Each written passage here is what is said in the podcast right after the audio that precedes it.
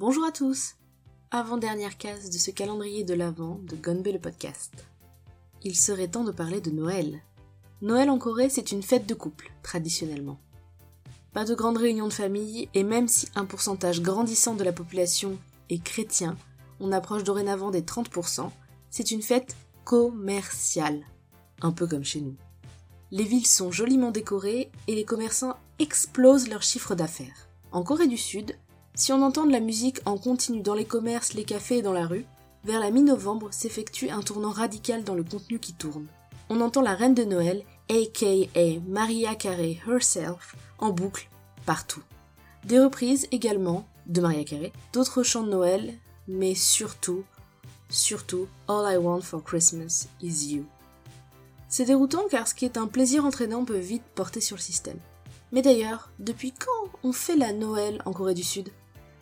Eh bien, à la libération en août 1945, après avoir bouté les Japonais hors du pays, le gouvernement militaire des États-Unis résidant en Corée a annulé les jours fériés en lien avec le Japon, mais s'est fait un petit kiff en prononçant le 25 décembre un jour férié pour les établissements nationaux. Le gouvernement coréen a pris le relais en 1944. 1949. Le président Ri Singman était chrétien, avait fait ses études aux States et sa femme était autrichienne. Donc il a dit Hop, on renouvelle. En plus, ça tombe plutôt bien car à l'époque, et ça n'a pas changé depuis, car entre-temps il y a eu d'autres soucis de type conflit qui a scindé la Corée en deux, etc., l'armée résidait dans le pays, l'armée américaine.